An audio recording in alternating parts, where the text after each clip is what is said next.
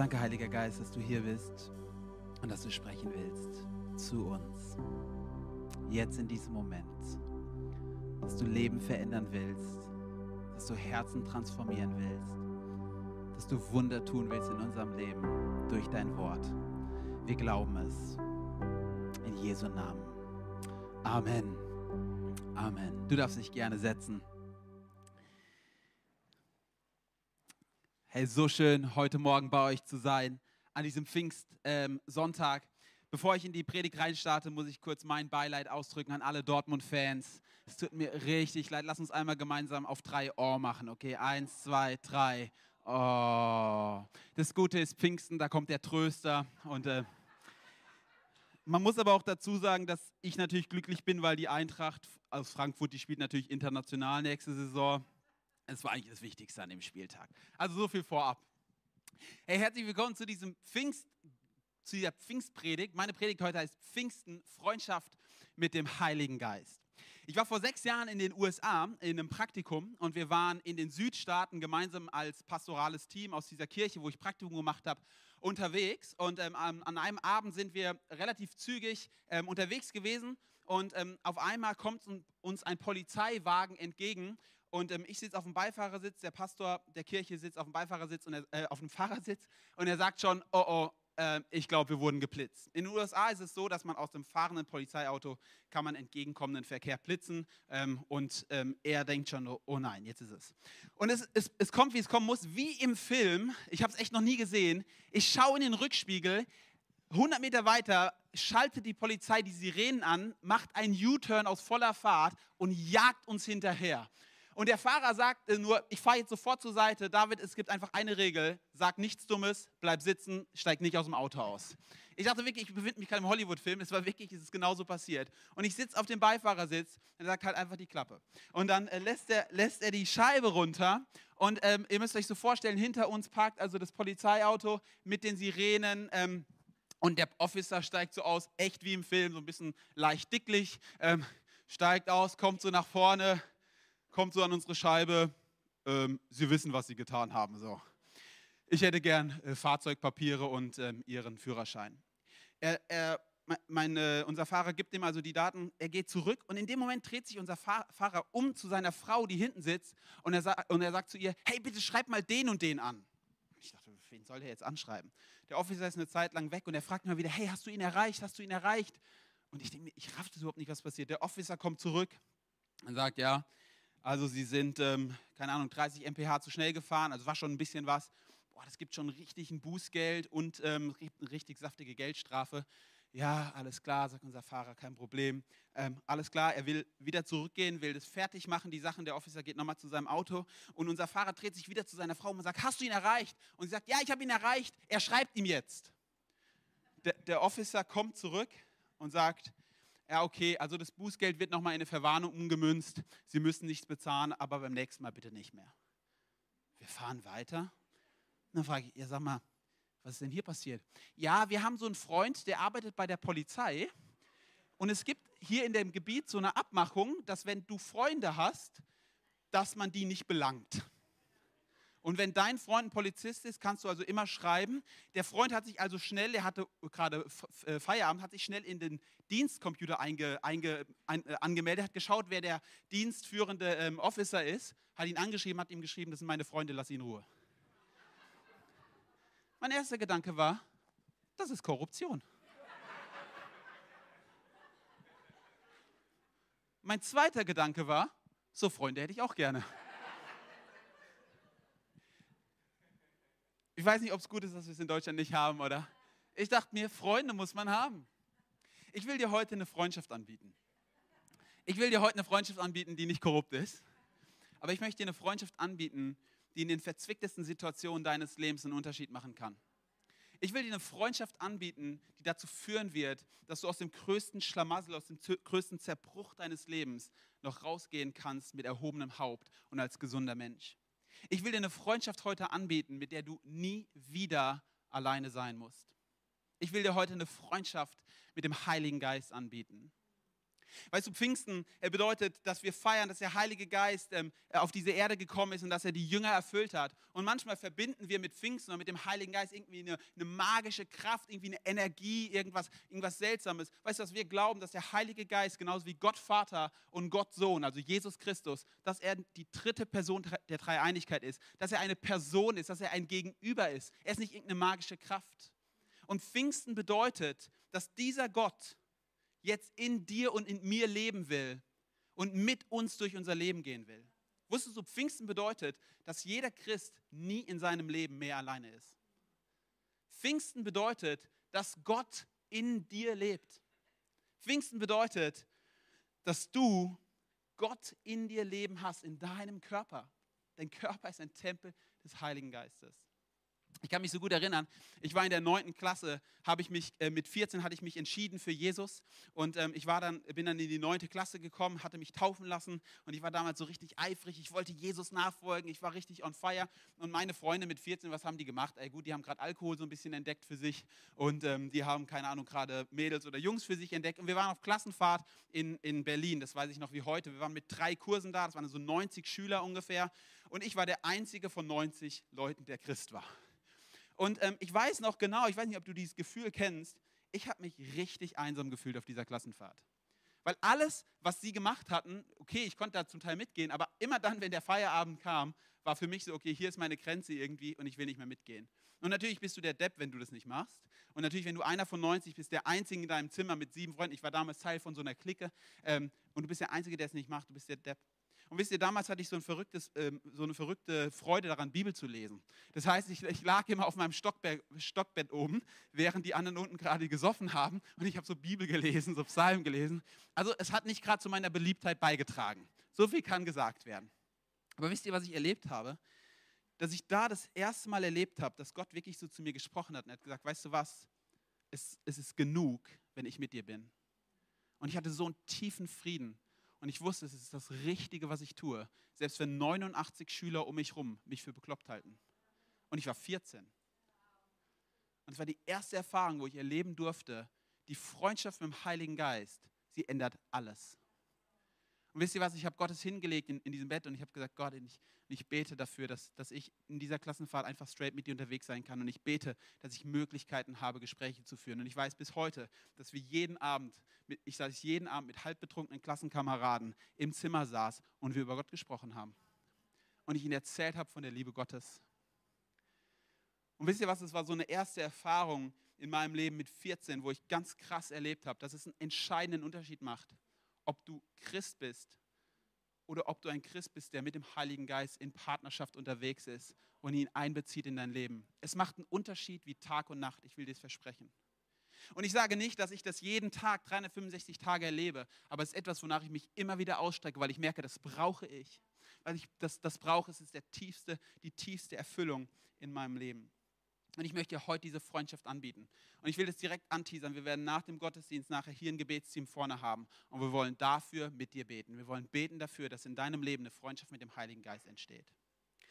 Jetzt ist die Frage, was, was bewirkt denn diese Freundschaft? Ich habe gesagt, der, äh, der, Heilige Geist ist bei dir als ein Freund. Und ich will dir heute vier Dinge vorstellen, die der Heilige Geist als dein Freund in deinem Leben bewirken will. Es sind vier Dinge und ich kann sie dir mal anwerfen. Er will, er will wie ein Rettungsseil sein in deinem Leben. Er will wie Red Bull sein in deinem Leben. Er will sein wie ein Apfel in deinem Leben. Und er will sein äh, wie ein Geschenk in deinem Leben. Und ich werde auf alle vier Punkte noch eingehen. Das erste ist Rettungsseil. Ich will dir einen Text vorlesen aus Johannes 16. Und dieser Punkt lautet ganz einfach, der Heilige Geist überführt uns von Sünde.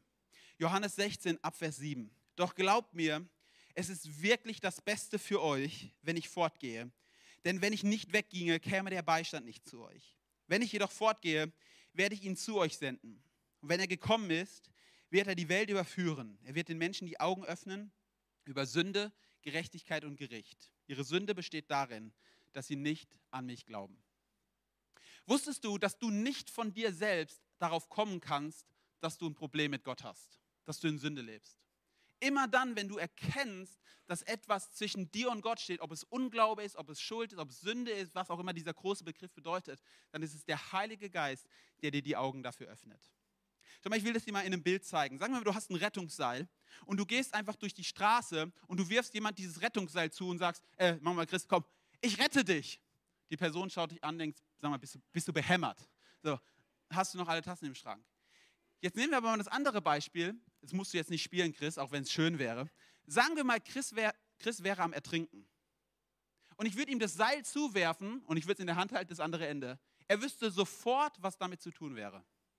Versteht ihr, der Unterschied, wenn dir jemand ein Rettungsseil zuwirft, ob du es ergreifst oder nicht, ist die Frage, ob du weißt, dass du in Not bist oder nicht.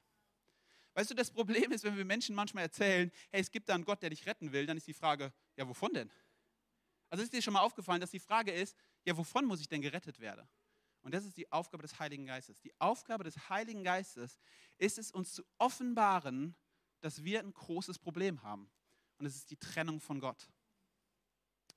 Als ich nach dem Abi im Auslandsjahr, Auslandsjahr war, war ich auf den Philippinen. Und es war so, dass wir äh, in den Philippinen gibt es einen aktiven Vulkan, in dem man schwimmen kann. Also es ist ein See in einem Vulkan, der ist zum Teil, der See ist zum Teil 100 Grad heiß, zum Teil ist aber auch nur 25 Grad heiß und du kannst da schwimmen. Unsere Idee als westliche FSJler, let's go, einfach mal hin. Also machen wir uns morgens auf, wir mussten irgendwie 4.30 Uhr aufstehen, wir haben ein kleines bisschen gefrühstückt, haben uns ein bisschen Wasser eingepackt und sind dorthin. Dann waren wir irgendwann oben auf dem Krater des Vulkans und ähm, haben gefragt, sag mal, kann man auch in den Vulkan runtergehen? Da meinten die, ja, natürlich kein Problem. Ich weiß nicht, ob du schon mal Erfahrung mit Guides gemacht hast. Ja, halbe Stunde. Also äh, halbe Stunde ist man eigentlich unten und dann halbe Stunde wieder hoch. Lokaler Guide in Flipflops. Ja? Müsst ihr dazu wissen. Ähm, wir dachten, okay, machen wir. Der entscheidende Punkt war, ihr müsst wissen, es war 45 Grad heiß und es war 95 Prozent Luftfeuchtigkeit. Jetzt nicht übertrieben. Das war die Philippinen damals. Wir dachten, okay, let's go. Also laufen wir los, wir laufen so auf dem Krater los, wir denken, wir gehen runter, wir wollten nämlich schwimmen dort. Ähm, und dann, ähm, wir waren zu sechs und nach einer halben Stunde waren wir immer noch oben auf dem Krater und noch nicht mal unten. Wir haben noch nicht mal mit Abstieg begonnen. Es hat so lange gedauert, weil wir uns da durch so Dschungeldickicht durchschlagen mussten. An dieser Stelle haben drei aus unserer Gruppe gemerkt, ja, ich glaube, das wird uns ein bisschen überfordern, wir drehen um. Aber drei Leute von uns dachten, nee, wir ziehen es durch. Ihr könnt euch äh, fragen, zu welcher Gruppe ich gehört habe. Ich habe zu der äh, zweiten gehört. Ich dachte, komm mal, ich bin noch nicht so schwächlich, ich, äh, ich ziehe es durch, komm on, let's go. Der Punkt ist, wir hatten pro Person ein Liter zu trinken dabei und dann ging es mit dem Abstieg los. Keine befestigte Stufe, nichts. Wir haben uns da runtergeschlagen, an so Seilen runtergezogen und auf einmal sind wir unten in dem Krater und uns fällt auf, Mist, im Krater ist es nicht 45 Grad heiß, da ist es 50 Grad heiß. Da staut sich die ganze Wärme. Weil überall heiße Quellen sind, da kommt überall heißer Dampf raus. Der Boden war so heiß, dass meine Sohlen angeschmolzen sind zum Teil. Und ich gucke in meine Flasche und irgendwann, als wir unten angekommen sind, schaue ich in meine Flasche. Ich habe noch 400 Milliliter Wasser. Meine, eine Kollegin, das war ein Mädel mit uns, die hatte noch, glaube ich, 600 und der andere hatte irgendwie so 500 Milliliter Wasser. Und dann meinte der Guide, sollen wir umdrehen, wieder hochgehen? Sagen wir, nö, wir wollen jetzt auch noch baden. Also alles klar, sind wir in dieses heiße Wasser reingesprungen, sind dann noch so eine Insel gegangen, dann waren wir auf einer Insel, auf einer Insel, auf einer Insel. Wir wollten es unbedingt geschafft haben. Wir kommen aus dem Wasser raus und wir wollen wieder hoch und wir merken, wir sind durstig wie Sau. Also trinken wir, trinken wir und wir merken, das Wasser wird knapper. Und wisst ihr, wir hatten anderthalb Stunden für den Abstieg gebraucht. Und auf einmal, wenn wir noch unten im Krater sind, beginnt das Mädel zu sagen, hey, mir wird schwindlig, ähm, ich, ich muss mal eine Pause machen. Und der Guide meinte am Anfang noch so, komm, ich supporte, dann haben wir eine Pause gemacht. Dann laufen wir 100 Meter weiter. Ihr müsst wissen, wir steigen den Berg hoch, da läuft man langsam. Und nach 100 Metern sage ich, hey, mir wird auch schwindlig. Und du merkst auf einmal, wie der Guide ein bisschen panisch wird. Das Ding ist, irgendwo in einem See, es gibt keinen Helikopterlandeplatz, da ist weit und breit kein Auto und da ist nichts, wie man jemals da rausretten könnte. Und wir gehen weiter. Und nach einer weiteren Dreiviertelstunde war es schon so, dass der Guide, das Mädel, was mit uns gelaufen ist, er hat sie quasi hochgeschleppt, so dass sie es überhaupt noch schafft. Und ohne Witz, das war die erste Situation in meinem Leben, eine halbe Stunde später, habe ich mich auf den Boden gesetzt. Ich habe ich hab wirklich ehrlich folgendes Gebet gebetet. Ich habe gesagt, Gott, wenn du uns nicht hilfst, dann sterbe ich hier. Und das habe ich 100% ernst gemeint. Ich hatte keine Kraft mehr. Alles hat sich gedreht und wir hatten kein Wasser mehr. Und das Mädel dachte wahrscheinlich dasselbe, hat es nur nicht gesagt. Und der dritte von uns, der war auch fertig. Und du hast es gesehen, dass ein Guide, der seit Jahren Leute in diesen Vulkan führt, merkt, okay, die haben, dem sein Arsch ist auch ein bisschen auf Grundeis gegangen. Und wisst ihr was, ich bete dieses Gebet und ich weiß nicht, wie es passiert ist. Vielleicht war es ein Wunder. Wir haben es tatsächlich geschafft. Wir sind die nächsten ein bis anderthalb Stunden hochgelaufen mit alle 15 Meter Pause, als wären wir schwanger und, und, und sind da rausgeschlichen. Und ich bin oben angekommen, also ohne zu lügen, ich habe dreieinhalb Liter Wasser auf Ex getrunken. Ich war so fer fertig. Ich habe später mit einer Krankenschwester gesprochen, die meinte, ja gut, das ist halt eine Dehydrierung. Also ihr wart halt alle dehydriert. Ich wusste ja nicht, was es damals war. Und wir kommen oben an und ich merke, wow, das war wirklich ein Wunder. Aber weißt du, was ich dir sagen will? In diesem Moment, wo ich dort saß, hätte mir keiner sagen müssen, dass ich ein Problem habe. Ich wusste es. Und ich will es jetzt mal übertreiben, aber weißt du was, aus geistlicher Perspektive sieht so dein Leben ohne Jesus aus. Dein Leben ohne Jesus ist ein Leben, was zuläuft auf eine Ewigkeit ohne ihn. Dein Leben ohne Jesus Christus ist ein Leben, was auf eine Ewigkeit zuläuft in der Trennung von, dem Gott, von, von, von Gott, deinem Schöpfer, der das Leben ist. Und ich glaube, dass wir einfach manchmal in, in einem westlichen Deutschland, dass es uns so gut geht, dass wir das aus dem Blick verlieren. Und weißt du, was das Spannende ist? Dass wenn wir die Pfingstpredigt am Ende lesen, dann ist es nicht nur, dass der Heilige Geist kommt, sondern dann heißt es, dass sie Buße getan haben und dass Leute gerettet wurden, weil sie verstanden haben, ich brauche diesen Jesus Christus. Und wenn, wenn der Heilige Geist dich überführt von Sünde, dann macht er es aus einem Grund, weil er dich hinführen will zu Jesus Christus, deinem Retter und Erlöser, der dich rausholen kann aus dieser Situation. Es ist so ein Unterschied zwischen Verdammnis und Überführung. Verdammnis bedeutet, dass dir jemand sagt, du bist schlecht. Das ist nicht die Aufgabe des Heiligen Geistes. Das Rettungsseil wird dir zugeworfen, weil er dir sagen will, du bist in Lebensnot und weißt du was, es gibt einen Retter und der Retter ist Jesus Christus. Pfingsten bedeutet, Freundschaft mit dem Heiligen Geist bedeutet das Rettungsseil. Und ich will dir übrigens auch eins sagen, wenn du schon mit Jesus unterwegs bist. Du brauchst dieses Wirken des Heiligen Geistes Tag für Tag. Weißt du, ich merke so sehr, wie, wie, wie, wie wie, wie ich oft ungeduldig werde. Und wisst ihr, die, die Person, die als erstes unter meiner Ungeduld leidet, ist meine Frau. Und ich merke, wie immer wieder der Heilige Geist anklopft und sagt, David, so war es nicht gedacht. Und wisst ihr was? Ja, ich brauche Tag für Tag die schmerzhafte, aber liebevolle Überführung des Heiligen Geistes, der mir sagt, du musst verändert werden. Und ich lade dich so sehr ein, wenn du, das, wenn, wenn du dich fragst, wann habe ich das letzte Mal von Gottes Geist gehört, dass er Dinge in mir verändern will. Und es ist Monate her, dann wäre mein, meine Frage an dich, wäre heute mal ein ehrliches Gebet. Heiliger Geist, wo muss ich verändert werden? Wo willst du mich überführen von Sünde? Es ist so gut und es ist so heilsam. Glaub mir, es wird dein Leben zum Aufblühen bringen. Die zweite Sache ist, der Heilige Geist ist wie Red Bull. Red Bull, ich weiß nicht, ob ihr es schon mal getrunken habt. Febe schon mal getrunken? Okay, komm hier. Hier ein Geschenk für dich, Febe. Für heute. Febe darf heute einmal Red Bull trinken. Red Bull verleiht Flügel. So, also es ist, es ist kraftvoll. Es gibt dir neue Kraft. Und ich will dir eins sagen, die, das Leben mit dem Heiligen Geist ist ein Leben, was sich auszeichnet dadurch, dass du Kraft bekommst von ihm, dort, wo du keine Kraft mehr hast. Und ich will dir einen Text vorlesen aus Apostelgeschichte 4, da heißt es, als sie so gebetet hatten, bebte die Erde an dem Ort, wo sie versammelt waren. Sie alle wurden mit dem Heiligen Geist erfüllt und verkündigten die Gott, Botschaft Gottes mutig und frei. Wusstest du, dass Apostelgeschichte 2 Pfingsten war und nur zwei Kapitel später, Apostelgeschichte 4, beten sie wieder zu Gott und sie sagen, Gott, wir brauchen deine Kraft. Hey, das waren die, die bei Pfingsten dabei waren, gell? Also wir reden über die Apostel.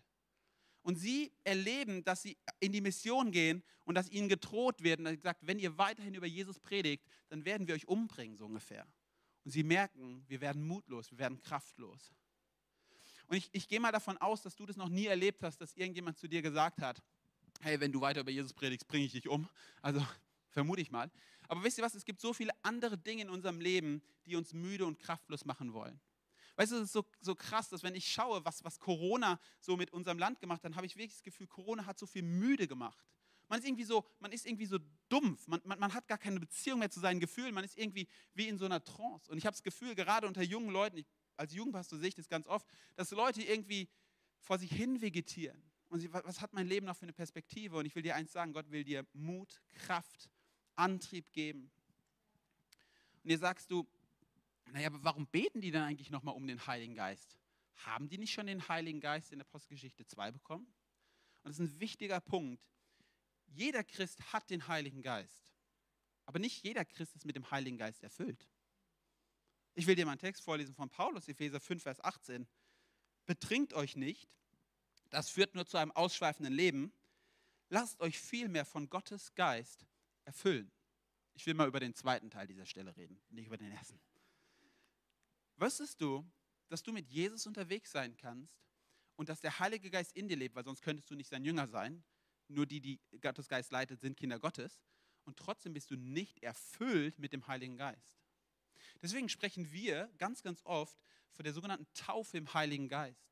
Jesus wird angekündigt als Johannes tauft mit Wasser, aber Jesus wird taufen mit dem Heiligen Geist und mit Feuer.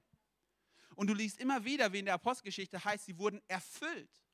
Und ich will dir kurz den Unterschied erklären. Wenn wir davon sprechen, dass jeder Christ den Heiligen Geist hat, dann sagt Paulus zum Beispiel, der Heilige Geist ist so ein Siegel in deinem Herzen. Er macht dir klar, dass du zu Gott gehörst. Aber wenn Lukas oder Paulus hier von der Erfüllung sprechen, da benutzen sie das Wort Taufe, Baptizo oder ähm, eben das Wort für Erfüllung. Und Baptizo, das Wort Taufen, kommt eigentlich aus der Nautik, also aus der Schiffssprache. Und ein Schiff wurde baptizot, wenn es gesunken ist. Vielleicht hast du es schon mal gehört. Die Titanic, als sie gegen Eisberg gefahren ist, sie ist anschließend baptizot. Sie ist getauft worden. Getauft werden heißt einem Schiff, dass alle Kammern des Schiffes volllaufen mit Wasser. Und das ist das Bild der Erfüllung mit dem Heiligen Geist. Der Gedanke der Erfüllung mit dem Heiligen Geist ist, dass alle Bereiche deines Lebens erfüllt werden von dem Heiligen Geist, der eine Person ist und der dein Leben, der, der, der das Steuer in deinem Leben übernehmen will. Weißt du, das ist ein großer Unterschied, ob ich in meinem Leben sage, ja, ich bin Christ, aber weißt du, mein Beziehungsleben, nee, da will ich nicht, dass Gott reinwirkt. Oder mein Jobleben, na, da will ich nicht, dass der Heilige Geist reinwirkt. Ich möchte dir eins sagen, wenn du willst, dass die Erfüllung des Heiligen Geistes kommt, dann ist es eine Bereitschaft von dir zu sagen, und ich bin bereit, dass du das Steuer übernimmst in meinem Leben und dass du in alle Bereiche meines Lebens Ordnung reinbringst und Heil reinbringst. Und ich möchte dich wirklich fragen, ist, ist dein Leben mit Jesus ein Teil von deinem Leben oder ist es dein Leben? Ist es dein Hobby oder ist es dein Lebensinhalt? Und ich möchte dir eins sagen, Jesus Christus möchte der Inhalt deines Lebens sein. Er möchte der Sinn deines Lebens sein. Er möchte alle Bereiche deines Lebens erfüllen. Und auch da wieder, wir werden heute mit dem Gebetsteam nachher nach dem Gottesdienst werden für dich beten, dass der Heilige Geist dich erfüllt, dass er dich tauft, dass er dich voll macht bis oben hin. Und Good News, das gilt auch für alle, die es schon mal vor fünf Jahren erlebt haben, vor drei Monaten erlebt haben. Jeder Einzelne, auch ich, braucht immer wieder die Erfüllung mit dem Heiligen Geist. Die dritte Art, wie der Heilige Geist in unserem Leben wirken will, ist der Apfel. Wisst ihr, was ich, was ich erlebt habe?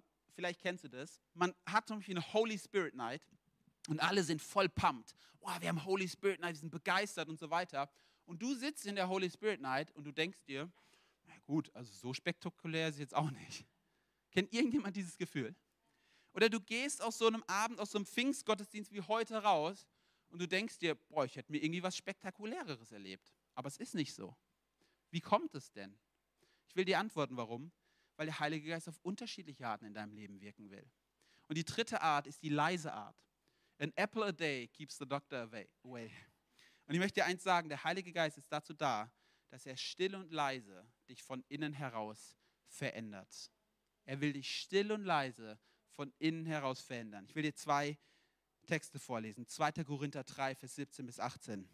Der Herr aber ist der Gottesgeist. Und wo der Geist des Herrn wirkt, ist es Freiheit. So spiegeln wir alle mit unverhülltem Gesicht die Herrlichkeit des Herrn wider. Und wir werden seinem Bild immer ähnlicher, denn seine Herrlichkeit verwandelt uns. Das alles kommt vom Herrn, dem Geist. Ich weiß nicht, ob du dir schon mal die Frage gestellt hast, hey, wie kriege ich das eigentlich hin, dass ich so werde wie Jesus, dass ich mich verändere? Als ich junger Mensch war mit 14 und dann später habe ich mir die Frage echt ernsthaft gestellt, weil ich immer gemerkt habe, mein Anspruch und die Realität, die haben schon ein bisschen auseinandergeklafft. Und ich habe einfach Dinge in meinem Leben nicht in den Griff bekommen. Wie kann ich mich denn verändern? Und die gute Botschaft ist, du kannst dich nicht verändern. Gott kann dich verändern. Also natürlich kannst du dich verändern, aber du verstehst meinen Punkt.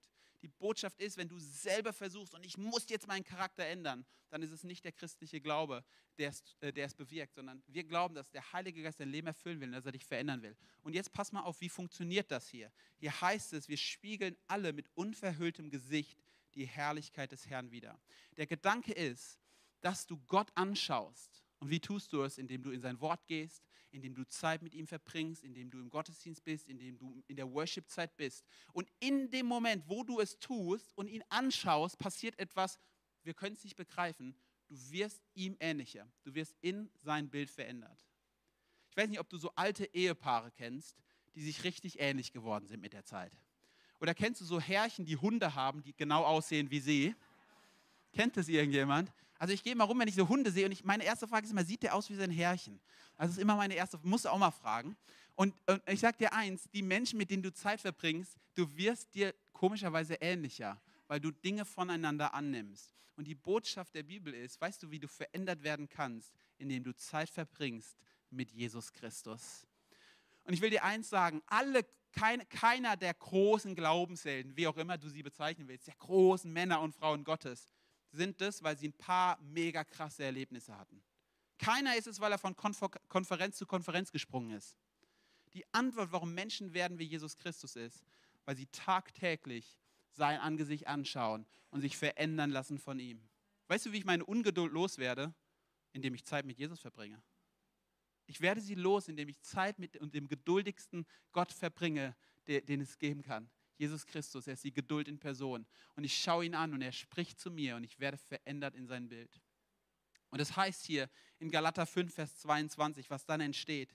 Doch die Frucht des Geistes, doch die Frucht, die der Geist Gottes wachsen lässt, ist Liebe, Freude, Friede, Geduld, Freundlichkeit, Güte, Treue, Sanftmut und Selbstbeherrschung. Dagegen hat das Gesetz nichts einzuwenden. Ja, wisst ihr was, ich würde mir echt wünschen, dass ich liebevoller werde, dass ich mehr Freude hätte, dass ich mehr Frieden habe, dass ich sanftmütiger bin, dass ich selbstbeherrschter bin, dass ich freundlich bin mit Menschen, geduldig, güte, gütig und treu. Ja, ganz ehrlich, das ist, also wenn, wenn, wenn mir jemand sagt, hey, was ist dein Vorbild im Leben? Also die ganzen Influencer, die jucken mich null. Also das juckt mich gar nicht. Weißt du, was mein, weißt was mein Ziel im Leben ist? Ältere Menschen, die frisch geblieben sind, die charakterstark sind und die mir ein Vorbild sind, wo ich mal hinkommen will. Die sind durchs Leben gegangen mit Stärken und Schwächen, mit Freude und Leid. Und sie sind durchgegangen und sie sind gewachsen und nicht gewelkt. Du kannst immer wachsen oder welken. Du musst dich entscheiden. Und die Frage ist, hey, willst du das? Und dann ist die Antwort, verbring Zeit in Gottes Gegenwart, wo sein Geist ist und dich verändert. Der Apfel er will dich von innen heraus verändern. Und vielleicht gehst du manchmal aus einer Holy Spirit Night raus und du fragst dich, oder aus so einem Gottesdienst, warum habe ich jetzt nicht den großen Knall erlebt? Und die Antwort ist, weil ich im Stillen an dir arbeiten will. Weil es Dinge gibt, die ich von innen heraus verändern will. Weil ich dich vielleicht geduldiger machen will. Kann es sein, dass du, wenn du zu fünf Konferenzen gehst und du erlebst nichts, dass du geduldiger wirst? Weil du merkst, Gott ist kein Automat. Ich denke, ich darf es erzählen, meine Frau hat zwei Jahre lang dafür gebetet, dass sie äh, die Taufe im Heiligen Geist erlebt. Zwei Jahre lang. Die hat immer wieder dafür gebetet und es ist nicht passiert. Weißt du was? Das hat Geduld bewirkt. Und das höchste Ziel Gottes mit deinem Leben ist ja nicht, dass du Phänomene erlebst. Das ist, dass er dich verändert in sein Bild. Die größte Ehre in deinem Leben bekommt Gott dann, wenn du ihm ähnlicher wirst. Und das heißt seiner Freude und seinem Leid. Paulus sagt, ich freue mich, wenn ich Leiden erlebe, denn dann werde ich wer wie Christus. Dürfen wir das überhaupt noch predigen im, im westlichen Deutschland? Darf ich dir noch sagen, dass das Leben mit Jesus nicht bedeutet, dass alles gut ist? Darf ich dir noch sagen, dass Gott mehr Ehre in deinem Leben bekommt, dadurch, dass du durch Leid gehst und ihn verherrlichst, als einfach dadurch, dass alles passiert und schnell ist? Es kann sein, dass die Season des größten Leides in deinem Leben die Season ist, in der Gott am meisten verherrlicht wird in deinem Leben. Dann möchte ich so ermutigen, dass der, der, der Geist Gottes wie ein Apfel, der, der innen heraus Gesundheit bringen will, der Stärke bringen will. Auch das bedeutet Pfingsten. Pfingsten bedeutet der Heilige Geist als dein Freund.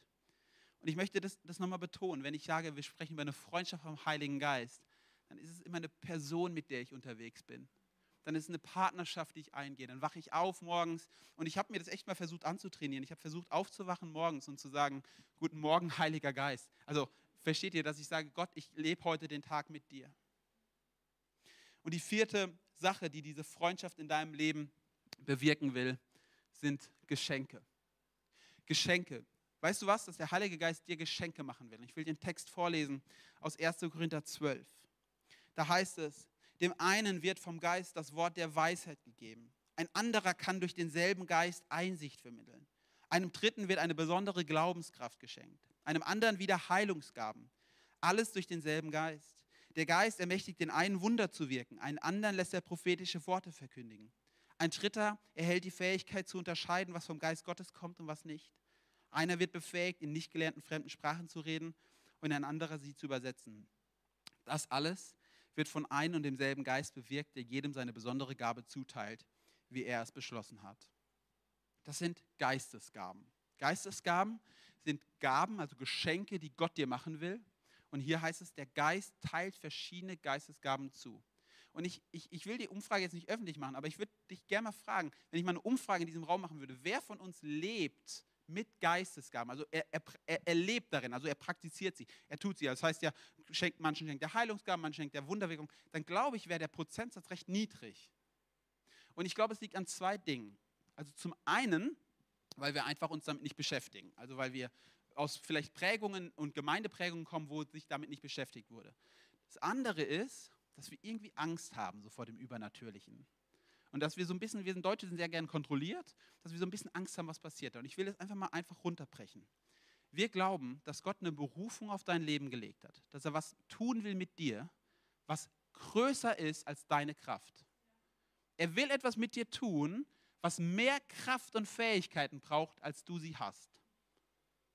Er will zum Beispiel durch dich, das ist ein Beispiel, er will, dass durch dich Menschen geheilt werden. Kannst du das? Nein. Du kannst ein Arzt sein, das ist super, aber du kannst nicht Menschen heilen. Also will er in Momenten, wo Menschen da sind, die Heilung brauchen, dir den Impuls geben, dass du für diese Person betest und du betest für sie und sie wird tatsächlich gesund. Ich kann mich an eine Geschichte erinnern, ich war mit einem Freund unterwegs und ich hatte auf einmal den Impuls, der hat Nackenschmerzen. Ich wusste nicht warum, er hat es mir nicht gesagt. Und dann frage ich ihn, sag mal, hast du Nackenschmerzen, Richard? Und er sagt, ja, ich habe mega krass die Nackenschmerzen den ganzen Tag. Dann sage ich, darf ich für dich beten? Und ich bete für ihn. Und in dem Moment wird er tatsächlich komplett geheilt. Er hatte keine Schmerzen mehr. Und weißt du, was ich glaube? Wir brauchen mehr davon.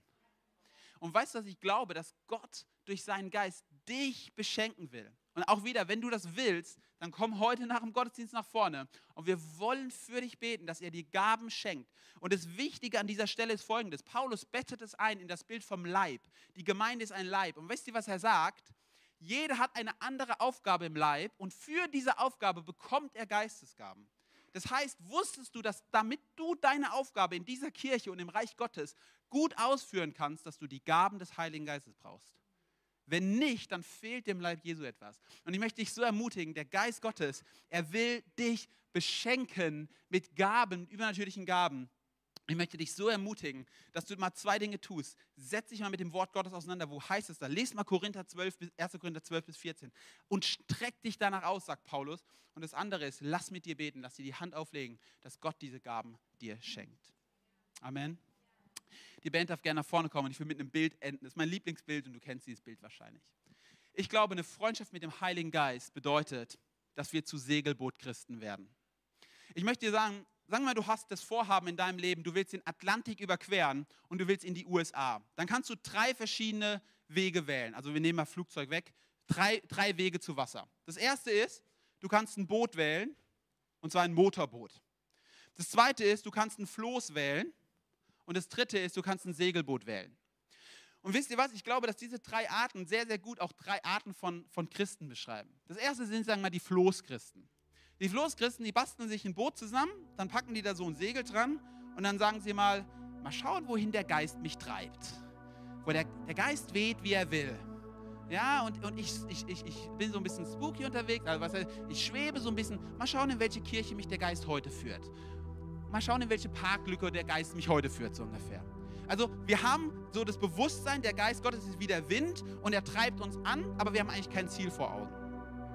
Und wisst ihr, das Problem am Floß ist, es kommt wahrscheinlich nie an, weil es fährt in alle Richtungen. Es hat auch keinen Speed, es hat keinen Drive, es, es, es, es hat Freude, es macht Spaß. Das zweite ist das Motorboot. Das Motorboot, das fährt richtig, richtig schnell. Aber wusstest du, dass es eigentlich kein Motorboot auf dieser Welt gibt, was den Atlantik überqueren kann. Weil du müsstest so viel Sprit an Bord haben, natürlich größere Boote schaffen das, du musst so viel Sprit haben, weil der Sprit so schnell verbrannt wird, dass du diese 1000 Kilometer gar nicht schaffen kannst. Und wisst ihr was? Das, ich glaube, das sind Deutsche. Deutsche, die geben so richtig Gas. Schaffe, schaffe, Häusle baue, das wird schon richtig schnell und wir bauen jetzt die Kirche Gottes und wir bauen jetzt das Reich Gottes und wir geben richtig Gas. Das Problem ist nur, dass du auf halber Strecke ausgebrannt oder leer liegen bleibst und dich fragst, ganz ehrlich, warum haben wir nochmal angefangen? Und wisst ihr was? Es ist genauso wenig hilfreich wie ein Floß. Aber weißt du, der, der Vorteil ist, es hat immerhin ein Ziel. Der Nachteil ist, es versucht immer noch, alles aus den Ressourcen zu tun, die es selber hat. Und das dritte ist ein Segelboot. Wusstest du, dass alle, die meisten Atlantiküberquerungen mit Segelbooten gemacht werden? Warum? Weil die Energie, die das Segelboot braucht, nicht von innen kommt, sondern von außen kommt. Weil der Wind das Segelboot antreibt. Ein Segelboot wird mega krass schnell. Ein Segelboot hat ein Ziel. Ein Segelboot fährt voraus. Und ihr was? Pfingsten bedeutet nicht, dass wir den Heiligen Geist bekommen, dass wir ein bisschen Floßchristen spielen können. Die, die, die Botschaft von Pfingsten ist, ihr bekommt Kraft aus der Höhe. Wozu? Für den Zeugendienst. Du bekommst Kraft aus der Höhe, weil wir umgeben sind von der verlorenen Welt, die die Botschaft von Jesus Christus bekommt. Weil du hineingestellt bist in einen Klassenraum oder in einen Arbeitsplatz von Leuten, die die Botschaft der Liebe Gottes brauchen. Du hast ein Ziel, du hast eine Vision vor Augen. Du sagst, und ich will vorausgehen. Und das ist unser Traum als Fokuskirche. Wir wollen eine Kirche des Heiligen Geistes sein. Aber keine Kirche des Heiligen Geistes, die nur ums Feuer tanzt. Wir wollen eine Kirche des Heiligen Geistes sein, auf Mission, die ein Ziel hat und sagen, wir wollen in der Kraft des Geistes unterwegs sein. Und es bedeutet immer wieder, für mein Leben und für dein Leben übrigens, zu fragen, wo bin ich zum Floß geworden und wo bin ich zum Motorboot geworden. Das ist nichts, was du einmal entscheidest im Leben. Das ist eine tägliche Entscheidung. Und ich lade dich so ein. Freundschaft mit dem Heiligen Geist bedeutet, du bist das Segelboot. Und deine Aufgabe ist es, ein Ziel vor Augen zu haben, die Segel aufzuspannen und dann auf die Kraft Gottes zu vertrauen. Und dann zu sagen, Heiliger Geist, ich brauche deine Kraft und ich brauche deinen Drive. Ich will dir eine Freundschaft heute anbieten. Eine Freundschaft mit dem Heiligen Geist, die dich überführt von Sünde, die dir Kraft schenkt, die dich gesund macht und die dich antreibt. Und ich lade dich so ein, mit mir aufzustehen zum Abschluss dieser Predigt. Und wir wollen jetzt ein Lied singen. Und wir wollen dieses Lied, das soll unser Gebet sein. Bevor wir aber dieses ähm, Gebet sprechen, lade ich dich einfach ein, im Moment in dich zu gehen und dich zu fragen, will ich auf diese Predigt reagieren? Wie will ich auf diese Predigt reagieren? Ich will eine konkrete Frage gleich noch stellen.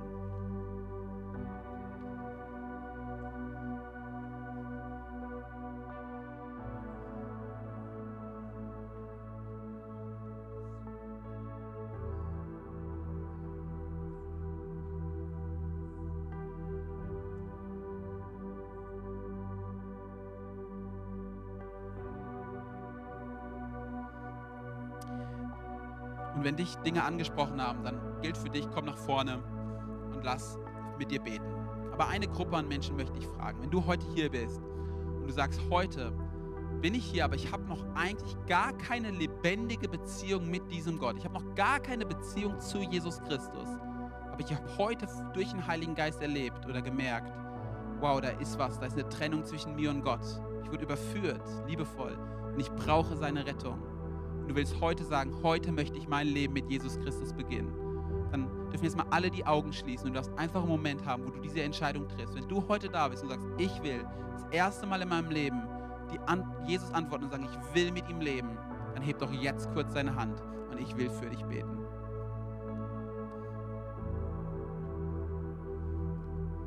Vielen Dank. So gut. Hey, ist die beste Entscheidung eures Lebens. Und wir wollen gemeinsam ein Gebet sprechen, was wir jeden Sonntag beten. Und es wird an den Beamer geworfen. Und wir wollen es beten und anschließend in den Song starten. Jesus, ich weiß, dass du mich liebst. Es gibt nichts, was ich tun könnte, damit du mich mehr liebst. Du bist gekommen, um mich von allem zu befreien, was mich von Gott trennt. Du bist für mich gestorben und auferstanden. Ich folge deinem Ruf und bitte um Vergebung. Du sollst mein ganzes Leben bestimmen. Ich danke dir, dass ich durch dich wirklich frei bin und dein Leben in Ewigkeit habe. Amen. Lass mal einen Applaus geben für alle, die sich entschieden haben. Amen.